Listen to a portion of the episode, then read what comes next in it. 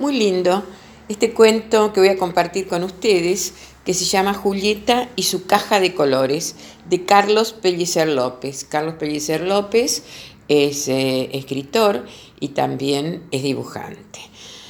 Eh, Julieta y su caja de colores es un cuento lindo, muy lindo para poder compartir con sus hijos, con sus nietos y después alrededor de eso poder entablar una conversación, qué es lo que sienten, qué es lo que piensan, qué es lo que le parece o que deja este cuento como, como posibilidad de compartir. Julieta y su caja de colores. Cuando a Julieta le regalaron una caja de colores, no sabía cuánto se iba a divertir.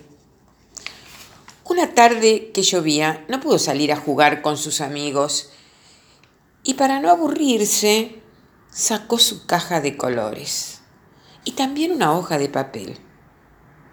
Y se lanzó, se lanzó a dejarse pintar. Pintó una ciudad que parecía de un cuento. Una ciudad de un país lejano que ella no conocía. Y apareció una ciudad como si se hubiera hecho un tablero de colores. Al día siguiente, un día lleno de sol, entonces Julieta quiso acordarse de la tarde anterior, de la tarde lluviosa, y poco a poco la hoja de papel fue llenándose de nubes y de gotitas hasta que vio una gran tormenta. Julieta comenzaba a divertirse mucho con su caja y sentía que con ellas podía ver en el papel lo que no tenía delante de sus ojos. Miren qué importante lo que descubrió Julieta, que podía ver en el papel lo que no tenía delante de sus ojos.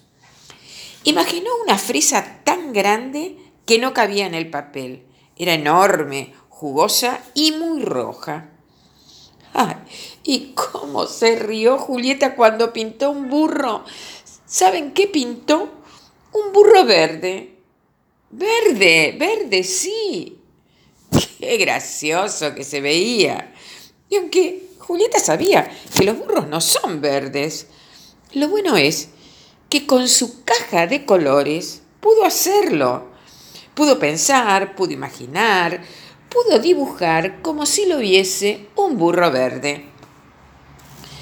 Un día cuando despertaba temprano para ir a la escuela, escuchó cantar a los pájaros en la copa del pino que estaba frente a su ventana.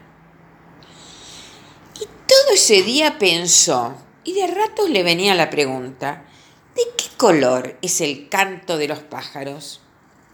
Por la noche, trató de imaginar con su caja de colores lo que había oído a la mañana. Sí, lo que había oído desde la ventana.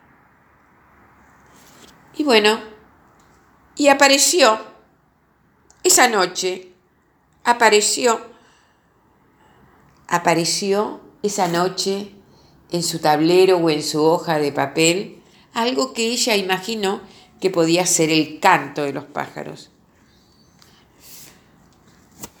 Después, esa misma noche, Julieta soñó y soñó cosas extrañas, cosas que nunca había visto.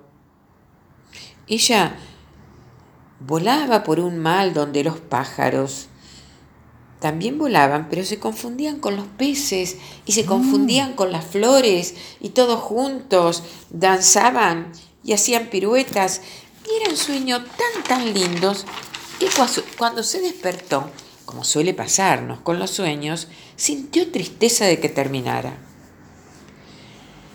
Pero trató de recordar ese sueño.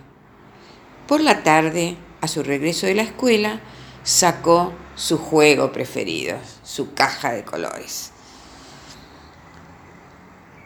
Para entonces, Julieta ya sabía que su caja era mágica, porque al igual que los magos, que hacen aparecer conejos en los sombreros o barajas en el aire, ella, con sus colores, hacía aparecer ciudades, lluvias, flores, burros de colores, cantos de pájaros y sueños.